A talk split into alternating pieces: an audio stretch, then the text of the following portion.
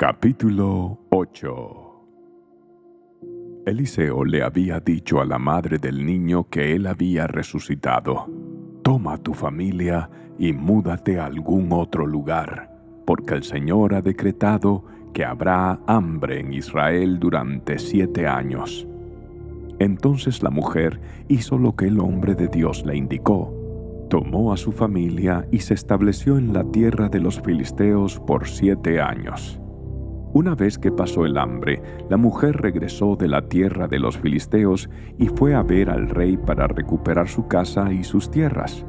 Cuando ella entró, el rey estaba conversando con Giesi, el sirviente del hombre de Dios, y acababa de decirle, Cuéntame algunas de las grandes cosas que ha hecho Eliseo. Cuando Giesi estaba relatándole al rey la ocasión en que Eliseo le había devuelto la vida a un niño, en ese preciso instante, la madre del niño entró para presentarle al rey la petición de su casa y de sus tierras. Mire, mi señor el rey, exclamó Giesi, ella es la mujer y este es su hijo, el que Eliseo volvió a la vida.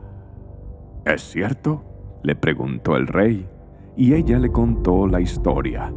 Entonces el rey dio instrucciones a uno de sus funcionarios para que la mujer recuperara todo lo que había perdido, incluso el valor de todos los cultivos que se habían cosechado durante su ausencia.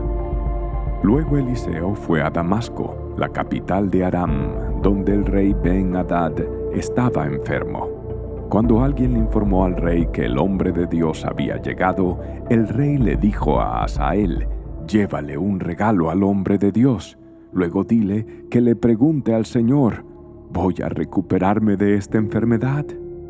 Entonces Asael cargó cuarenta camellos con los mejores productos de Damasco para regalarle a Eliseo. Fue a verlo y le dijo, Tu siervo Ben Hadad, rey de Aram, me ha enviado a preguntarte, ¿voy a recuperarme de esta enfermedad? Eliseo contestó, Ve y dile, ciertamente te recuperarás, pero la verdad es que el Señor me ha mostrado que morirá. Eliseo se quedó mirando a Asael tan fijamente que Asael se sintió incómodo. Entonces el hombre de Dios se puso a llorar. ¿Qué pasa, mi señor? le preguntó Asael. Yo sé las cosas terribles que tú le harás al pueblo de Israel contestó Eliseo. Quemarás sus ciudades fortificadas, matarás a sus muchachos a filo de espada, estrellarás a sus niños contra el suelo y abrirás el vientre a sus mujeres embarazadas. Entonces Asael le dijo, ¿Cómo podría un don nadie como yo hacer cosas tan grandes como esas? Eliseo le contestó, el Señor me ha mostrado que tú serás rey de Aram. Cuando Asael se despidió de Eliseo y regresó, el rey le preguntó, ¿qué te dijo Eliseo? Me dijo que es seguro que te recuperarás, contestó Asael. Ahora bien, al día siguiente, Asael agarró una manta, la empapó en agua y se la puso al rey sobre la cara hasta que murió. Entonces Asael pasó a ser el siguiente rey de Aram.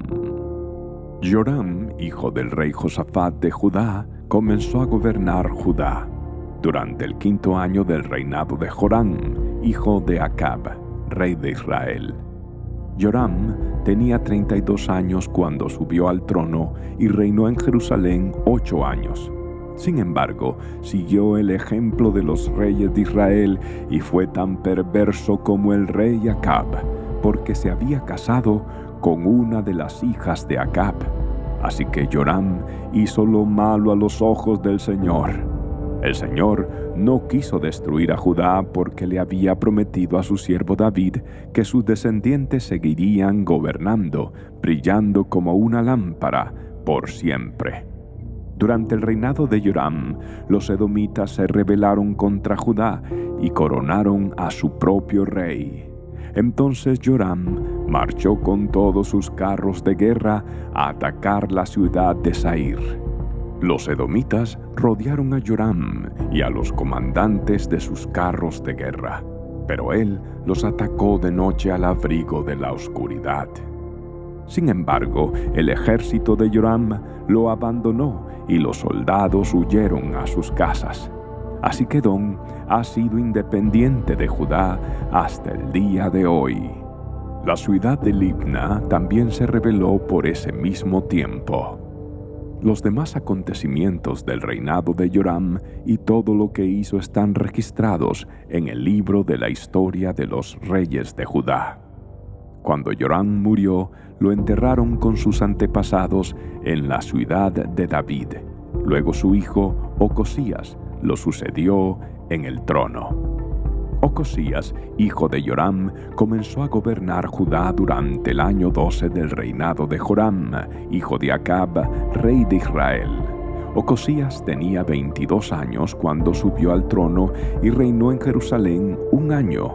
Su madre se llamaba Atalía y era nieta del rey Omri de Israel. Ocosías siguió el mal ejemplo de la familia del rey Acab. Hizo lo malo a los ojos del Señor, igual que la familia de Acab, pues eran parientes políticos. Ocosías se unió a Joram, hijo de Acab, en su guerra contra el rey Asael de Aram en Ramot de Galaad. Cuando los arameos hirieron al rey Joram en la batalla, él regresó a Jezreel para recuperarse de las heridas que había recibido en Ramot. Como Joram estaba herido, el rey Ocosías de Judá fue a visitarlo a Jezreel.